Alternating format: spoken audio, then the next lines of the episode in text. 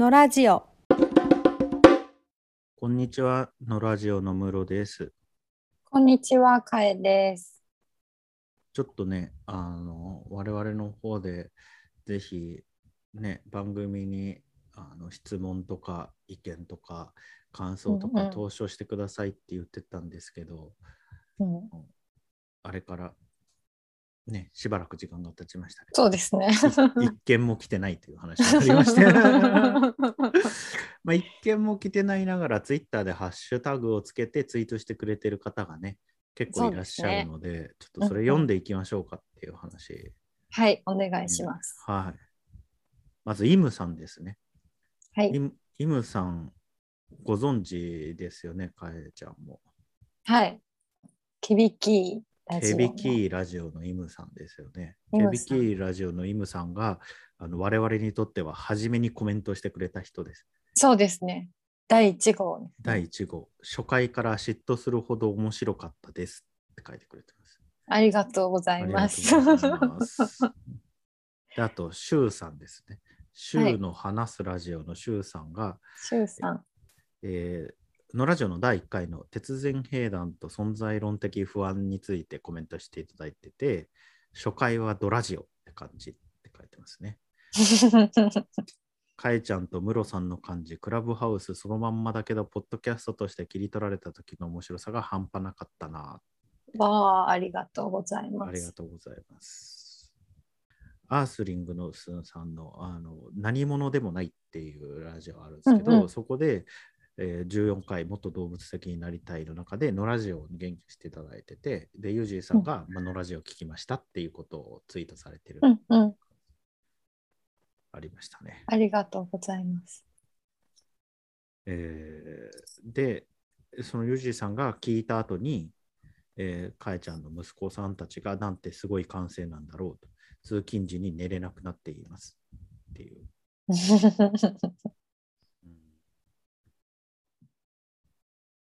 あずきさんが、やっぱアースリングさんのおすすめののラジオで、えー幼い男のの子たちがそんな哲学的な話してるなんて賢すぎる映画見てみたくなりました。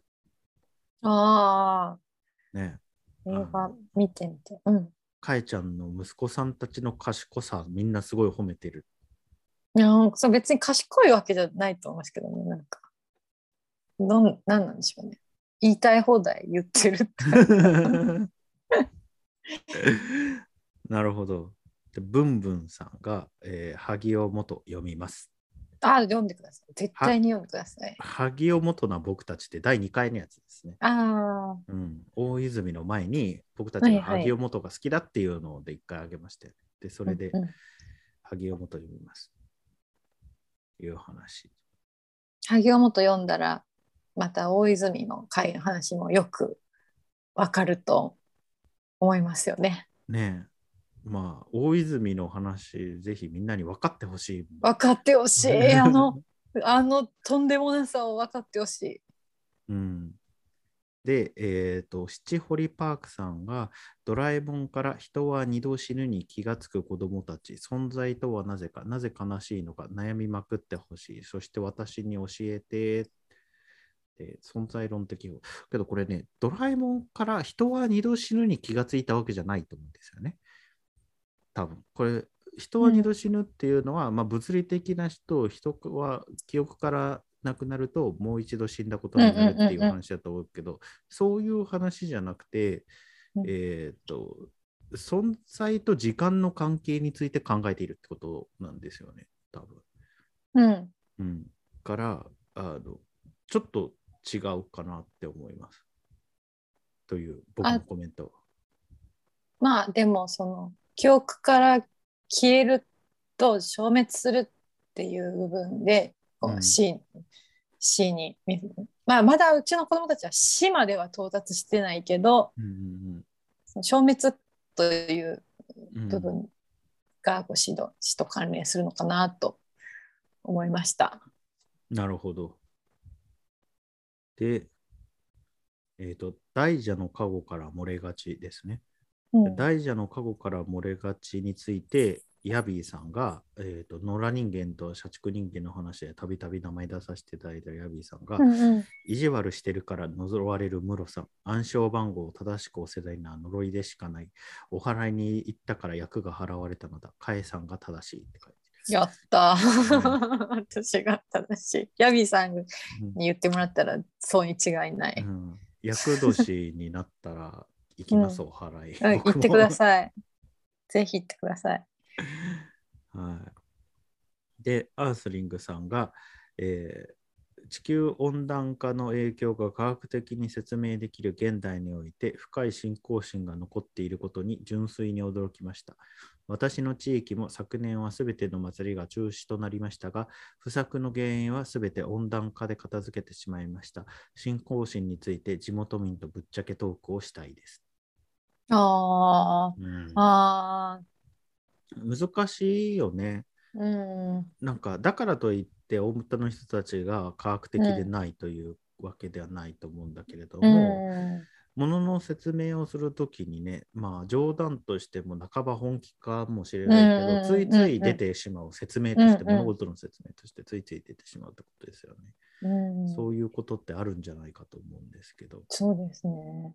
うん。あんこさん餅で死ぬ可能性は高いのになぜ餅が非合法にならないのか？でくすっと笑った ありがとうございます。えー、ブンブンさん、お祭りの話面白かった。のラジオもお祭りの話だったし、人間には一種類2種類ある。あ、これ違ったな。人間には2種類ある。お祭りのある人間とない人間っていうコメントだったんですけど、これうんうんあれだ。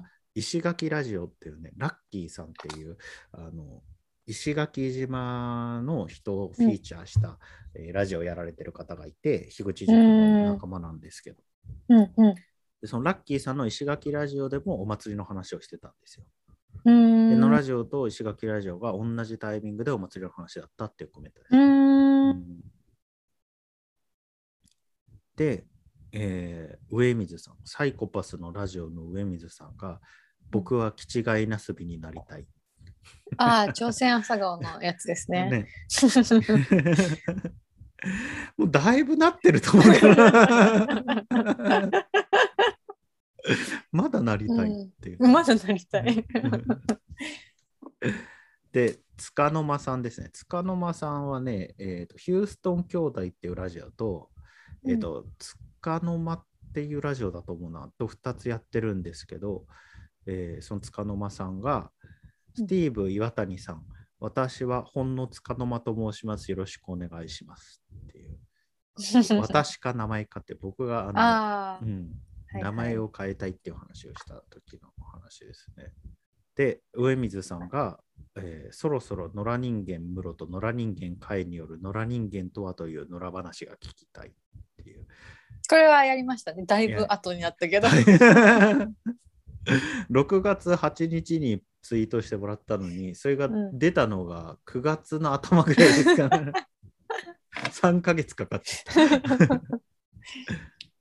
で、イムさん、ケビキーラジオのイムさんが、もしかしたらスティーブ岩谷さんが牛を忘れるを消し去る日が来るのかもしれないっていう。ああ、どうなんですか？僕がウェブ上の痕跡を丹念に消してるっていう話をしたからです。確かに。そういう危険がありますね。うん、で、ブンブンさんが、えーおその私か名前かっていううんうん名前の話をした時について、面白かった。私も新しい名前を考えようとしたのだけれど、気がついた。文字の入力方法や名前の不確実さに比べて、なんと強固なこの体の実在感、じ現実感。父親のそれとそっくりな爪指と爪の形はいやおうなく私と過去を結びつける。あうん、あ、確かに。そっか、人間の作ったものじゃないからかって。ああ、なるほどですね。うん、いう感じかな。過去を、えーと、アースリングさんが私か名前かについて過去を捨て去り今から新しい人間としてやっていくのめっちゃ憧れるけど存在は確認したい Twitter のアカウントをもう一つ作ってみるかなという気にもなりますね。ああ。なるほど。うん、僕もあの昔の恋人にバレるとすぐブロックされるんであの監視用の,、あのインスタグラムと もう一個インスタグラムアカウントが、うん、2つ3つあります。なるほど。で、見てる。見見てるんですね見ているよっていう。あなたのこと見ているよって感じ。見てるよって。で、大泉の話、大泉のことなどについて、ノービスさん。ノービスさんって多分、あれだよな、あの、萩尾元界隈から来た人で、多分ひそう樋口づく界隈ます。うん。人じゃないよねありがたい。ありがたいです、ありがたい。一度きりの大泉の話について、めっちゃ面白かった。訪問者読み直さないとって書いてますね。そうですね。うん、あの訪問者についての乖離論はすごいですからね。いいですか？いいです。よかったいい,、うん、いいと思いい、うんいい説でしたか、うんいい説で。で、中ちゃんさん。中ちゃんさんは、えっ、とね、ツーキングダムっていうポッドキャストをやられている、2キングダムかな。2K、2K うんうんうんのうん王国、2K、2キングダムっていうのをやられてる。和をのっけから2人の話に引き込まれてドキドキする。物語のネタバレは OK なんですが、これは初見の自分の感想が気になるということで、30分で思い切ってストップ。関連本読んでから聞かせていただきます。楽しみ。影響で萩尾元リバイバル中。うんうん。ありがとうございます。ありがとうございます。手間をかけさせて。で、また、あれだな。えっ、とね、黒猫さんっていう、えっ、と、多分、萩尾元界隈の人が、大泉の話、ざわついていたのを知っていた。読むきっかけは、宇野さん、宇野恒弘さん、宇根上官さんの遅いラジオっていうのがあるんですよね。うーん。と,、えー、と僕たち、ムロさんたちの野ラジオがあの同時期に大泉の話をしていたっていうことで、うん買って一気に読んだ。歩きながらも読み続けた。どれだけ時間が経過しても回収なんてできそうにない深い傷がある。そこからはまだ血が流れ続けているんだな。うん本当にそうですよね。本当にそうですね。うん時間が解決しない。うん。しない。みんな頭が悪かったらよかったのにね。右を元ぐらいにやると解決しない時間は。しない。うん、で、えーと、さっきの中ちゃんさんが関連書を読んで視聴再開。話講者のお二人のお話、数々の名言ありで刺激的でした。思い馳せるところ多いですが、とりあえず作品読み直します。うん。うん萩尾元は何回読んでもいいからな。ねえ。何回読んでもいい。毎回違う発見がありますね。で、みたらしさん。うんえー萩尾元という天才の災害だったんだな。天才。ああ。かえさんとムロさんの楽しそうな笑い声が良かった。トーマの心臓しか読んだことないけど、他の作品も読んでみよあーぜひぜひ。う。ね、楽しそうな笑い声を出すような話じゃなかったんですけどね。いやーでもあの話してる時超楽しかったですうん、ね楽。しかったね。えーみたらしさんが待望の鉄人兵団続報。続鉄人兵団ってことですよね。続報。次男君の現実的な学びと概念への理解、それに対する甲斐さんの姿勢がとても素敵で興味深い回でした。ムロさんの解説が入ることにより、哲学の世界への入り口となる肩の力を抜いて聞けて、かつ深い学びへと誘ってくれる、いざなってくれるラジオ。ねさ誘ってくれるか、誘ってくれるラジオ。本当ね室越さん解説してくれるからもう私はもう投げっぱなしでも回収してもらえて 頼りきりなんですけどね。いや、そんなことはね、なんか、みたらしさんがこう、過剰によく、過剰によく評価いやいやしてると思う。そんなことないですよ。もうもう本当にそう。その通り。で、さゆまるさん。さゆまるさんは、古典ラジオのサポーターではあるけれども、ご自身でラジオはやられてないのかな？物語を味わう長男と世界の仕組みに注目する次男。作品の楽しみ方って小学生のうちからすでに個性が出てくるもんなんだな。ね。え。ね本当だよね。そう思いますよね。うん、でニキングダムの中ちゃんさんが子供の考える力すごいと思いつつ子供の発想や思考を大人の雑さで貯めてしまうよ牛牛を貯めるの貯めるですね。うんあの強制してしまうこともあるようなカエさん全容を引き出している時点でさすがなんですがちょっと息子さんから引いた感じで見守ってる感じ気になるところなところで何三予観察だと続き楽しみっていう話。ああ、そっか。その次につなげたから。そう。どうやってるんだっていう話ですよね。どうやって息子とやってるんだって話ですね。どうやってるかと言われたら、んなんどうやってんだろうって感じですけどね、私。なんか、なんかそんな特別なことはしてないけど。うん。でもみんな結構興味津々みたいですよ。カエちゃんの子供に対する距離感。えー、そうかな、そうですか？なんかそんな変わったことしてないですよね、でも別に。あーまあただちょっと、子供がいないからな。あそっかなんとも言えない。うん、わかんない。うん、性別が違うのもあるかもしれない。そうだね。なんかもう完全に私とは異星人みたいな感じに見えるから、あはいはいはいはい。ね。っていうのはあるかも。これ同性だったらこんなうまくいかないかもしれないです、ね。ねそれはすごくあります。うんあの私の中で。なるほど。えー、で、愛理さん、情報ラジオ、城の、えー城を報じるとか言って、情報ラジオっていうのをやられてる愛理さんが、うんお二人の萩尾元愛がすごすぎる。のラジオを聞いて、やっとムロさんの気の毒しいが理解できました。おーうんちなみに私も感覚的に人の名前を覚えてしまうので、私が感じた名前でその人の名前を呼んでしまうことがあります。へえ。へえ。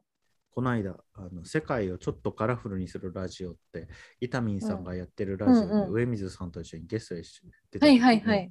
うんあの兵隊ヤクザっていうのに出てる有田上等兵っていうのがいて、うんえー、と田村田村弘和かな？っていうあの田村正和の一番上のお兄さんが、うんの田村上等兵なんですよ。うんうでそれを僕ずっと飯島上等兵って呼んでてんうん。その兵隊ヤクザのうん。その田村上等兵が飯島先生にちょっと似てるんですよね。あもうイ イメージで。名前つけちゃって 勝手にずっと呼んでる恥ずかしかった。あえっ、とで高木優斗さんっていうえっ、とね、うん。うこれ、えー、と田川の、えーザ・ダイヤモンズはいはいはいはい。っていうバンドをやられてる、であのタンホーフの寝言っていうフリーライターでうんうん。ライターをされてて、でえっ、とね高木さんの個人のポッドキャストの名前はえっ、とね寝言ラジオだっけなっていうラジオをされて、うんうん寝ご寝言やラジオかもしれないうんっていうのをされてて、で、えっ、と、売る方ですね。高木優斗の寝言やラジオだ。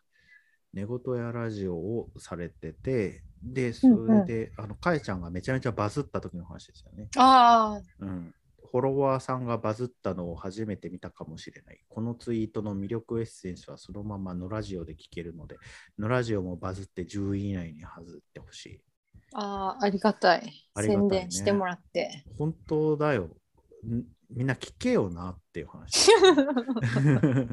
ね うん、18万人も訪れて、もうちょっと聞いてけって感じですけどね。クソリプをした人は少なくとも聞いていってほしかった。うん。ね。で、えっ、と、ハッサンさんですね。ハッサンさんも古典ラジオのリスナーの方で、田川お坊さん。で、えーと、自分が感じた違和感を調べ尽くした根気としっかりと言語化したのってのがすごい子供だってちゃんと考えているんだな。俗鉄人兵団への。ああ、ね、そうですね。考えてるよね、子供ね。うん、意外と考えてますね。うん、モグさん、涅槃ラジオっていうのをされてるモグさんですね。うんうんカエさんの他者に対する接し方、興味の持ち方が面白い。こんなところに文化人類学、学問って面白いですね。おそ素晴らしい死に出会うと人生が豊かになりますね。カエさんのお子さんの思考も恐ろしい。これ、あの、ポッドキャストの題名が恐るべき子供たちって書いてるから。ああ、そっかそっか。うんうん。いや、面白いですよね。面白いよね。うん。で、ツーキングダムの中ちゃんさんが方針ではなく趣味にしびれました。子供目線になって寄り添うつもりで近づいても、大人は子供の世界の外部者なんだな。うんうん、本当にそう。ね本当だよね。ねで、ワントークワンパイントとワンミワントークワンミニットっていう2つラジオされてるたけるさんが、えーと、のラジオの1話、7話、8話を聞くべし、聞くべし、聞くべし。おあれですよね。鉄人兵団、続鉄人兵団と恐るべき子供たちって3部作ですよね。うん、3部作。たけるさんもお子さん2歳って言ってたかな。あ、まだ小さいですね。小さい、かわいい。あイヤイヤ期、まうん、迎えたとこか、これからかと思うか、これから面白いところですね。今から。今からが面白い。今、面白いとこです、ここからが。で、えっ、ー、と、寝言やラジオの高木優斗さんが、自分の子供や姪っ子や同い年ぐらいの友達の子供に対して声のトーンとか話しかけ方とか返さと同じような感じで割と気にしてて自分がそうしたいからそうしてたんだけど文化人類学的に捉えるとそういうことだったなぁと解釈できて嬉しい。うんにしても壁に柔らかくなれって叫んでいるのと同じだよねと話し始めるムロさんが途中自分で見失いつつも自分だけの認識で対象を捉えることを例えたのはエンターテインメントやった。ムロさんマジで面白いって書いて 自分の論理構造を見失ったんだよね、あの時ね。途中でね。うんあの黒板を殴っている浜本先生を思い出して それがあんまり面白かった浜本先生か。それは面白いですね。何事かと思いますね。そうそう。すっごい笑顔で黒板を殴ってたから。それがあんまり面白くてそれに気を取られて自分の論理構造を忘れてしまった。で SK さんですね SK さんってね、多分あれなんだよね。牛を忘れるに課金してくれてるんだよね。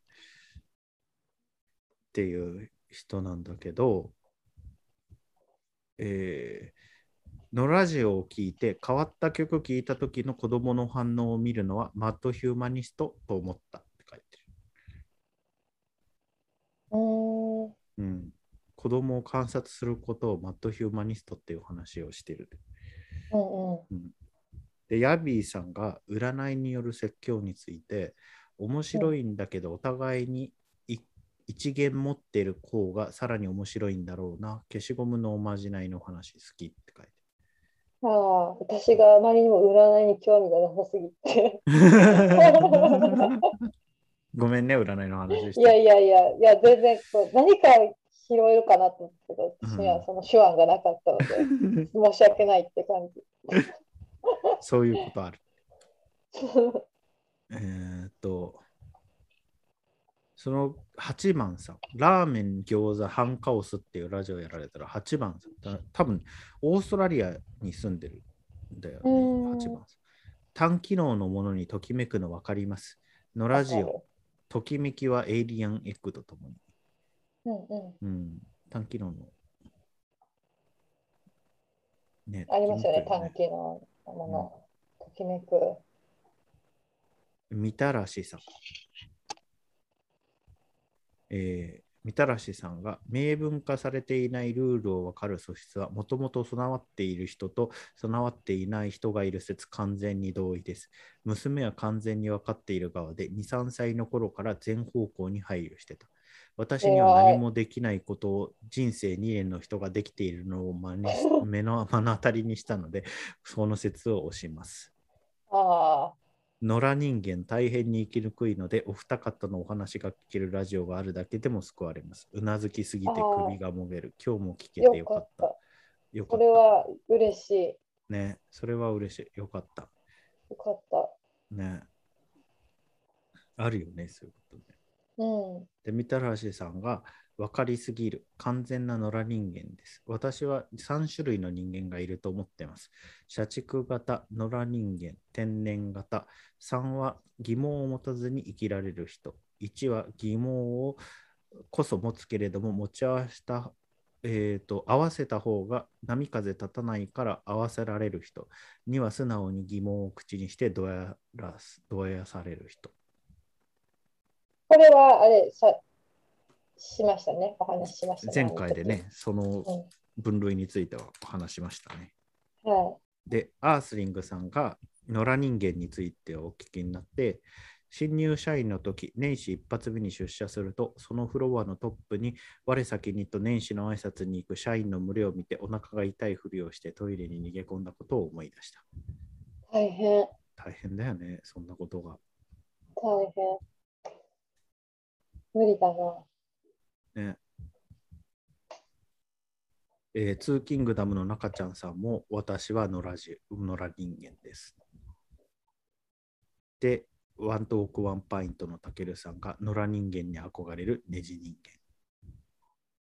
で、大輝は常にかっこつけていたいというラジオをされている大輝さんが、そっか、僕もあなたをみんな檻の中って書いてるんだけど、えっとで、これは、えっとね、こういう意図じゃなくて、お互いの間に柵があるっていうのは、あるんだけど、どっちも別に檻の中にいるわけじゃない。社畜人間の人たちも檻の中にいるわけじゃないっていう話。うん本当は自由なんだけど、その柵を見て檻だと思ってる。お互いにね、うん。っていう話をした。みんな檻の中ではないと思うっていう話ですね。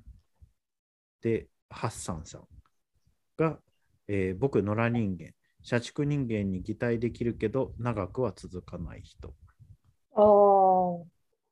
器用な。器用だけど大変だ。うん、ストレスかかるよね。うつ病にならないように気をつけてほしい。うん。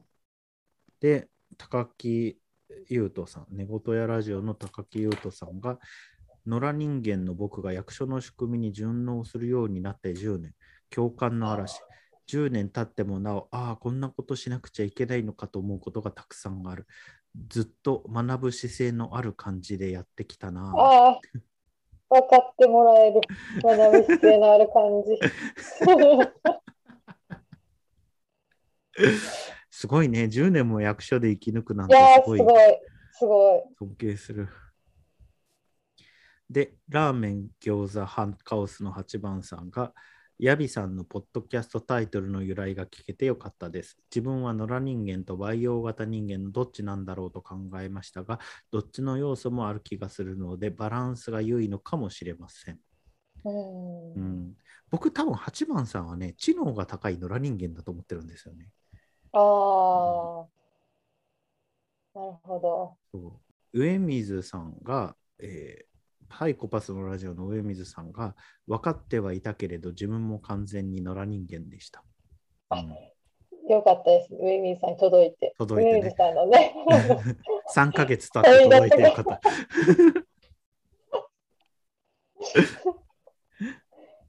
あ上水さんのツイートが6月4日で、えー、と上水さんのこの感想ツイートがあのうん9月4日なんで、ちょうど3ヶ月後です、ねああ、うん長く待っていただいて。はい。ありがとうございます あ。りがとうございます。で、さゆまるさんが、えーアルファツイッターとバズのかで、そうだよな。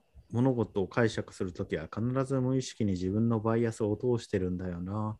雑談でもただのツイッターの、ただツイッターのつぶやきを眺めるだけでも当たり前だけどそれに自覚的でありたいなって書いて。うん。そうですよねですよね。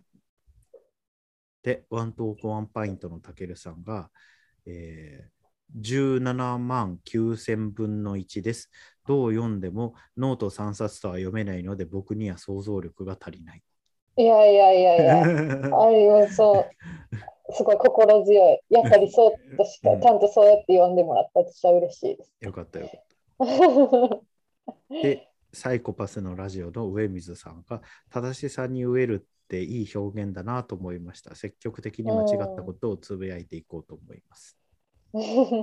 うん、で、えー、ネハンラジオのモグさんが、えー、カエさんのあのバズりはなんだか私までドキドキワクワクしました。いろんな文脈を理解しきれん。うん、うん難しいよね。で、みたらしさん。人類にツイッター早すぎる問題面白ツイッター11年やってるけど性質の変化について考えたことなかったな。このみたらしさんもツイッター子さんですね。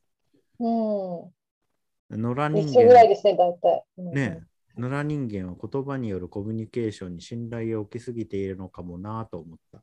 二人の話を聞きながら思いました。140字に限らず他者の言葉の意味を、えーきちんと読み取るつもりで暮らしている人の方が少ないのかもしれない。思い込み、立場、環境、表情、コアネ等々、そういうものでコミュニケーションは成り立っていて、言葉や文字の正確な意味合いに重きを置くという行為自体が野良人間の証なのかもしれない。ねこれなんかめっちゃ読んで恐ろしくなったやつ何も理解してない可能性があるっていう。私なんか同じような世界が見えてないのかもしれないと思って、ゾッとしました。見えてないでしょうね、同じようなね、恐ろしいことです。恐ろしい。うん。とうとうゆるがくさんって、えっ、とね、とうとうさんはね、最近なんかラジオ始められたんですよね。ゆとうとうのゆるがくっていうラジオか。で、うんえっ、と、とうとうさんが、えー IQ と文が読めるかは別だし、ストレス発散的にアンチコメントしてる人が多い印象だああ、そっか。そで、ワントークワンパイントのたけるさんが、のラジオ3話目と雑草ハム9皿目の親和性。う。ああ、朝鮮朝顔の話だ。ね、道草さんっていう方がやられてる雑草ハムっていうポッドキャストの9皿目、9話目が朝鮮朝顔の話だったんですよね。うん。気違いなすびの話だったっていう。みたらしさん、そんなことよりパンツを履きなさいが現在進行形なことに笑いました。これが、これが正しい、倫理的に正当性があると言い切ることの危うさや正しいという言葉自体が生む誤解。今回も答えにない、答えのない問いをずっとこねて面白いなと思える2人が面白いなという回でした。うありがとうございます。うんパンツ履いてますよ、原則的にはパンツ。原則的にはでしょ。なんかね、夏、ひ寝てると脱いじゃうんですよね。えー寝てる間に？寝てる間に。へえ。うん。で、朝ってすごい呼ばれるじゃないですか。ご飯ができたとか、うんその、うんなんていうかな、ご飯僕作らないでほしいってすごく何回も頼んでるんですけど、まあ作るんですよね。うんご飯ができたとか、あとはゴミを出してほしいとかで朝呼ばれるんだけど、そう呼ばれた時にパンツが見当たんないんですよ。ベッドの中で。どこに？そう。で、パンツがないから、ちょっと待ってって言ったら、なんで履いてないの、早く履きなさいって言われるわけですよ。うん。すごいちょっと今ね、うんうちでももう8歳でギリあるぐらいだから、これがあとね、うん30年近く続くかと思ったらびっくりですね。すいません。反省してます。で、えっ、と、ユージーさんですね。ユージーさんが改めて前提や現状を把握しするよう努力し、変化できる範囲で対応していくことが大切と感じました。書いてあるじゃんは笑ってしまいました。今回も最高でした。ありがとうございました。とりあえずパンツを履いていくことは正義に近いと感じます。そうですね。うん いいでしょ？パンツ履いてなくても。で、あのアルファツイッターとバズのかに、えー関しては、ユージーさんが、えー、綺麗な水辺に水辺のルールを知らないまたはマイルールを掲げた人間が集まると濁りに濁るお二人の貴重な経験を教えていただいた何度も聞き返したい楽しそうな人の楽しそうな話にだけ反応したい基本的に知らない人だしな、うそうですね。知らない人ですね。ね。マルさん。マルさんって多分、青丸語りっていうポッドキャストやってると思うんですよね。で、うーんマルさんが、おお、ムロさんお帰りなさいませ。お母さんの大歓迎っぷりを正しいとは何かと考えているので、興味深いお話でした。もうね、歓迎されましたよ。えーえっ、とね、はやぶささん。はやぶささんは、えっ、と、パパかける何々のポッドキャスト、ラジオメモランダム、略してラジメモっていうのをやられてる、ポッドキャストやられてて、うんで、それでさっきのワントークワンパイントのたけるさんと対談会出したんですよね。で、その中で話題としてのラジオを出してもらって、ああ、ありがとうございます。のラジオきっかけで子供のすごいところの話などをしました。また子供とのコミュニケーションで意識していることについて語っていますっていううん。話ですよね。で、えっ、と、毎日がお祝いのモンさんが聞き心地よくて聞きながら寝てしまうポッドキャストリストにのラジオを入れていただいてます。へえ。うん、で、えーと、ラジメモのはやぶささんが、のラジオのまとめ聞きしてるけど、子供への参与観察的なアプローチは取れるようにしたいな。どんなインプットしたらいいんだろうか。どんなインプットしたらいいんですか？へえ。どんなインプットしたらいいか。まあでもなんか、私もそういう、そのためにしたわけじゃないけど、学生の時にいろんな調査書を読んできたうん。目線が残ってるんだと思うから、うん。